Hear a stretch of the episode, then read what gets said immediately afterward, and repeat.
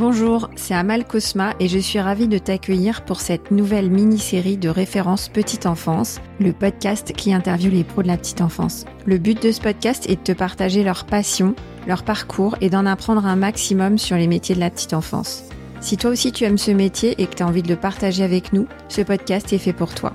Juste avant de démarrer, quelques petits messages. D'abord, je te recommande les deux premières saisons si tu as envie de travailler tes process et ton management. Ensuite, je te demande de me consacrer quelques minutes de ton temps pour déposer une note sur Apple Podcast ou sur Spotify. Comme ça, tu m'aides à valoriser les métiers de la petite enfance en diffusant le podcast. Viens aussi me voir sur LinkedIn pour retrouver les coulisses du podcast. Enfin, j'ai aussi créé une newsletter que tu peux retrouver dans les notes de l'épisode dans laquelle je partage tous mes outils de qualité d'accueil et de qualité de vie au travail parce que l'un ne va pas sans l'autre. Allez, je ne t'embête pas plus et je laisse place à l'interview de mon invité du jour. Catherine, maintenant on en sait plus sur votre parcours et ce qui vous a amené dans la petite enfance. Et vous avez créé très récemment, il y a que quelques années finalement, le média Les Pros de la petite enfance. Est-ce que vous pouvez nous en dire plus sur ce média, déjà le présenter? Alors Les Pros de la petite enfance, euh, c'est un site internet que j'ai voulu concevoir pour tous les professionnels de la petite enfance. J'insiste parce que l'idée, c'était euh, de m'adresser aux professionnels de crèche comme aux professionnels de l'accueil individuel, donc aux assistantes maternelles et aux gardes-enfants à domicile. Je suis partie du principe qu'à partir du moment où des parents confient leur enfant à quelqu'un, cette personne est une professionnelle de la petite enfance. Donc j'avais l'idée, et c'était à l'époque, je me souviens euh, à l'époque où c'était Laurence Rossignol qui avait ce secteur euh, en, en responsabilité au gouvernement, et euh, elle voulait décloisonner les métiers. Et en fait, moi, je me suis vraiment mis dans cette position de m'adresser à tous les professionnels de la petite enfance en essayant de ne pas faire de hiérarchie ou d'opposer. Alors pour la petite histoire quand même, quand je me suis lancée euh, dans l'entrepreneuriat, moi qui avais été salariée toute ma vie, hein, 19 ans de parents, c'est pas rien. Quand j'ai quitté mon groupe, euh, j'ai demandé et j'ai fait un stage, je me souviens, à la Chambre de commerce et d'industrie, cinq jours pour entreprendre. Alors c'était drôle parce que on se retrouvait avec des gens qui voulaient faire une pâtisserie, euh, d'autres euh, créer euh, une librairie. Enfin, on était très différents. Enfin, il y a deux choses qui m'ont marqué. C'est essayer de faire une petite étude de marché, un vocabulaire qui m'était complètement étranger. Et la deuxième chose, et cette deuxième chose, je me le suis répétée plein de fois en créant le site. Si vous sentez que vous allez dans le mur, ne poursuivez pas, arrêtez-vous. Donc quelquefois, je me disais, je vais dans le mur ou je vais pas dans le mur? Bon, je vais pas dans le mur, mais je, ralentis. Et c'est vraiment quelque chose qui m'a qui m'a frappé. Et alors j'ai fait ce stage, donc cinq jours pour entreprendre. Et puis j'avais fait aussi un stage pour créer son, son site internet. Parce que moi, je suis quelqu'un du papier, je suis quelqu'un de l'écrit, mais je suis quelqu'un qui n'a pas été dérouté du tout euh, par le web. Au contraire, j'y ai pris du plaisir, mais je me suis dit, moi, j'ai envie de faire un, site internet qui me ressemble. Donc, euh, euh voilà, j'avais envie de, d'aller au bout de mes convictions. Quand on est dans un grand groupe, c'est formidable parce qu'on est accompagné. On passe des coups de fil, on a le marketing, on a la pub, on a tout ça. Mais en même temps, quand on a des convictions, si votre éditeur au-dessus il les partage pas, ben on fait comme l'éditeur il demande. Hein. Donc euh, on est un peu limité. Là, j'avais envie de faire quelque chose vraiment d'aller au bout de ce que j'avais envie de faire. Et en même temps, euh, ben il fallait faire tout tout seul, donc c'était euh, c'était pas très facile. Mais je me suis dit, je fais un site internet parce que c'est beaucoup plus facile et beaucoup moins engageant financièrement que de créer un magazine. Mais en même temps, je voudrais appliquer les règles et la rigueur de la presse écrite au web. Moi, par exemple, quand on me dit les super votre blog, je, je suis furieuse. Je fais pas un blog je fais un média en ligne avec la rigueur et le professionnalisme des journalistes et la déontologie des journalistes.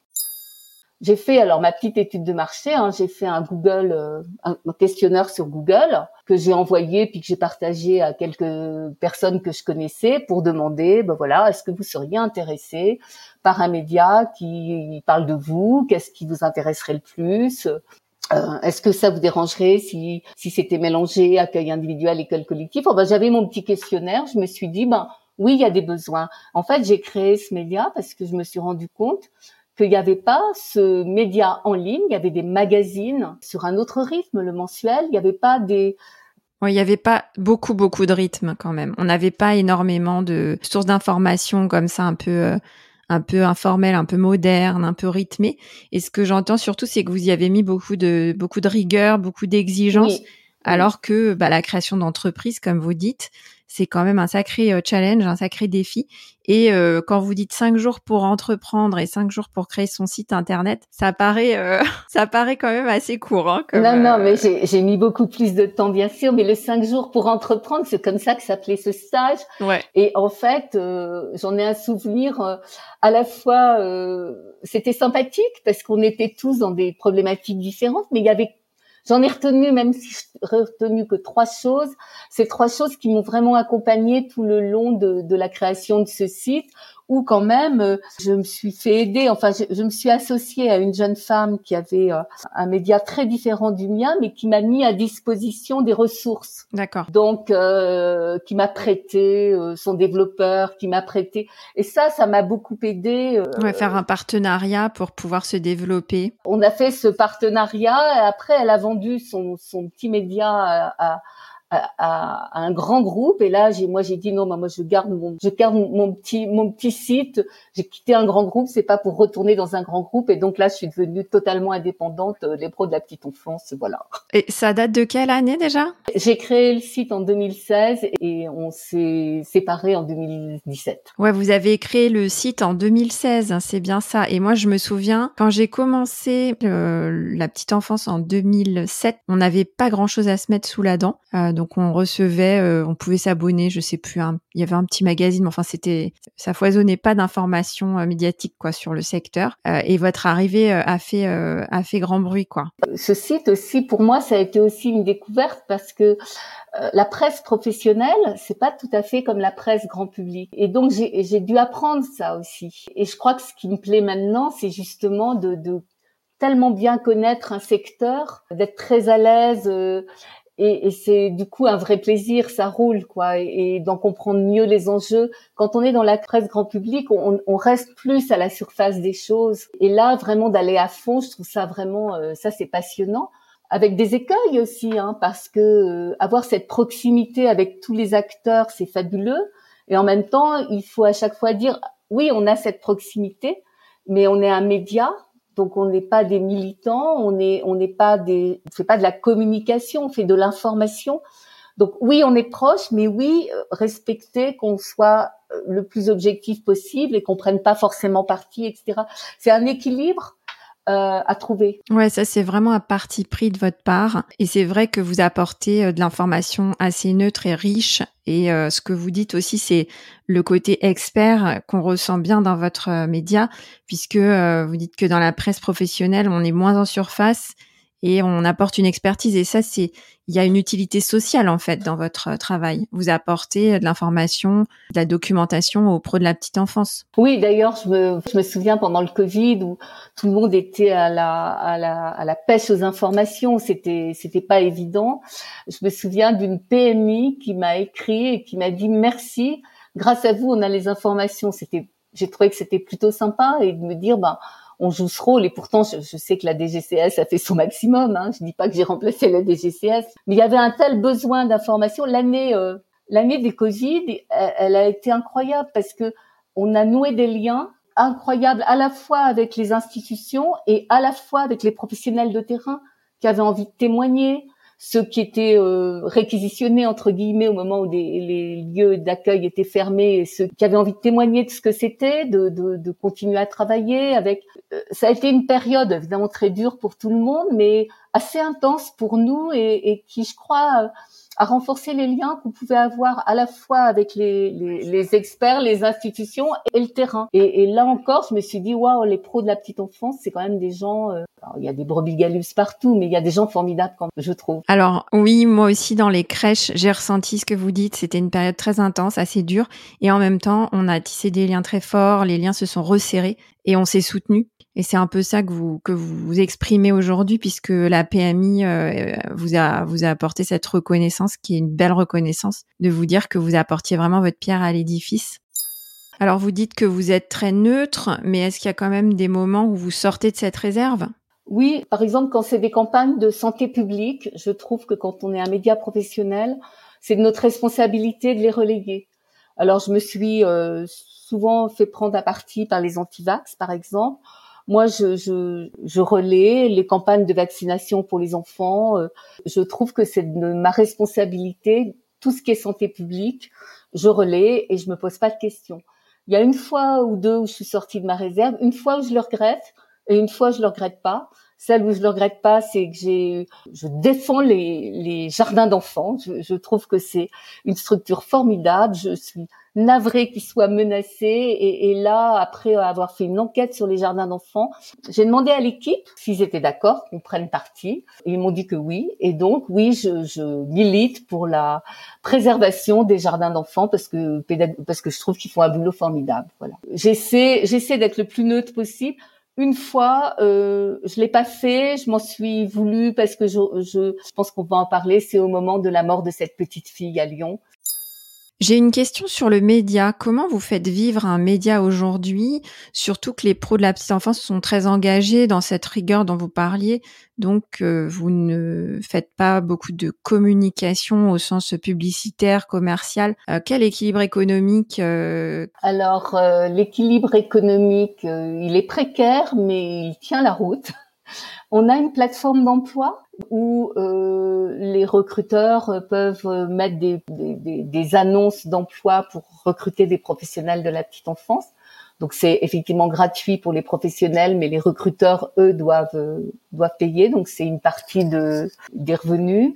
On a eu quelques partenaires qui nous ont accompagnés, mais ce que j'appelle des partenaires euh, qui nous ont soutenus parce qu'ils trouvaient euh, que le projet était beau. Moi, mes premiers partenaires, je les ai trouvés avec un ma petite tablette, un PowerPoint où je leur expliquais ce que je voulais faire. Il y en a certains qui, qui nous ont fait confiance et depuis longtemps et ça, euh, voilà, je leur en serai toujours reconnaissant parce que c'est les, ça nous aide. Et puis on a quelques formats publicitaires, euh, euh, mais qui sont évidemment un peu choisis, enfin qui sont moi, je j'ai rien contre la publicité, au contraire, ou contre des partenariats. Et si ça fait sens, c'est pas un problème. Avoir des partenaires qui évoquent l'aménagement des lieux d'accueil, euh, ça fait sens et ça pose pas oui, ce qui compte pour vous, c'est euh, vraiment euh, la cohérence et toujours cette exigence de qualité. Voilà, la cohérence et, et de pas interférer sur le l'information. En tout cas, c'est un média qui a un énorme succès. Est-ce que c'est cette exigence de qualité pour vous qui explique ce succès ou vous avez un, une autre explication? Je pense qu'il y a deux, peut-être trois choses. D'abord parce qu'il y avait rien qui répondait à ce besoin d'information au quotidien.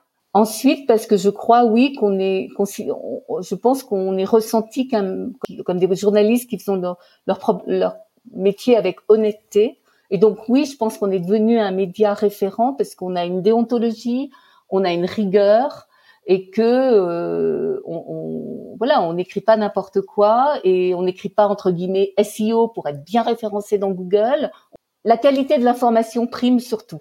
Et puis, je crois que ce qui a aussi, euh, j'ai l'impression qu'on a deux jambes. On a l'information pure et dure auprès d'experts, auprès des institutions, et puis on a le côté miroir. Le côté miroir, c'est donner la parole aux professionnels de terrain par des témoignages, par des reportages dans des crèches, par des initiatives qu'on met en évidence parce qu'elles sont innovantes ou parce que et à chaque fois qu'on a parlé des initiatives, on avait envie de de mettre des initiatives pas pour pour dire waouh super c'est génial mais aussi pour expliquer comment ça avait été mis en place avec les écueils pour que ça puisse servir aux autres. En tout cas, je vous félicite pour ce succès et vous nous avez apporté énormément à nous les pros de la petite enfance. Et ce que je retiens de cet épisode, c'est qu'avec euh, les pros de la petite enfance, avec ce média, vous avez voulu fédérer et ça, ça marche très bien parce qu'on voit que vous vous adressez à tous les types de pro de la petite enfance. Et deuxièmement, vous avez vraiment une, exigence forte de rigueur et de qualité. Et troisièmement, c'est cette notion d'expert que vous associez à la presse professionnelle par rapport à la presse grand public et c'est vrai qu'on le ressent beaucoup.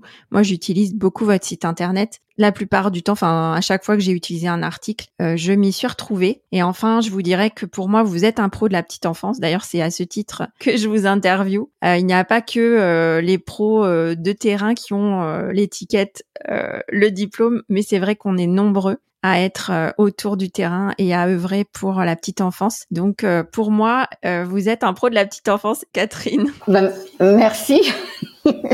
Je crois que vous avez toute votre place dans la petite communauté des pros de la petite enfance. Alors maintenant, je vous propose qu'on passe à notre épisode 3 pour qu'on parle un petit peu de votre vision euh, de la petite enfance aujourd'hui, puisque vous avez une place centrale d'observateur.